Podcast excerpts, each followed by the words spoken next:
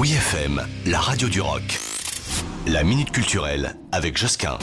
À l'approche des vacances scolaires, voici une activité familiale à Paris, une sortie culturelle à la découverte de l'art contemporain. Attention, ça ne doit pas faire peur, hein, c'est ultra ludique et comme ça, ni vu ni connu, ça initie les bambins à l'art et ça c'est pas rien. Et puis, les parents ne sont pas en reste, il y a plein d'infos à glaner. Alors, c'est du 21 au 23 octobre, ça se passe au Carrousel du Louvre et c'est le Salon international d'art contemporain Art Shopping qui organise ce parcours éducatif pour le jeune public âgé de quoi? 6 à 12 ans, le Family Art Tour. Conçu en fait comme un jeu de piste au milieu des œuvres exposées dans le salon, cette expérience détente permet de découvrir l'art et de partager une expérience inédite en famille. Ce parcours se décline en deux temps des énigmes sur les œuvres des artistes présents et un atelier dessin où chaque enfant pourra dessiner et exposer son animal favori. En plus, c'est au carrousel du Louvre, ce qui ne gâche rien à rien, mais faut pas le louper, ça ne dure que deux jours, du 21 au 23 octobre.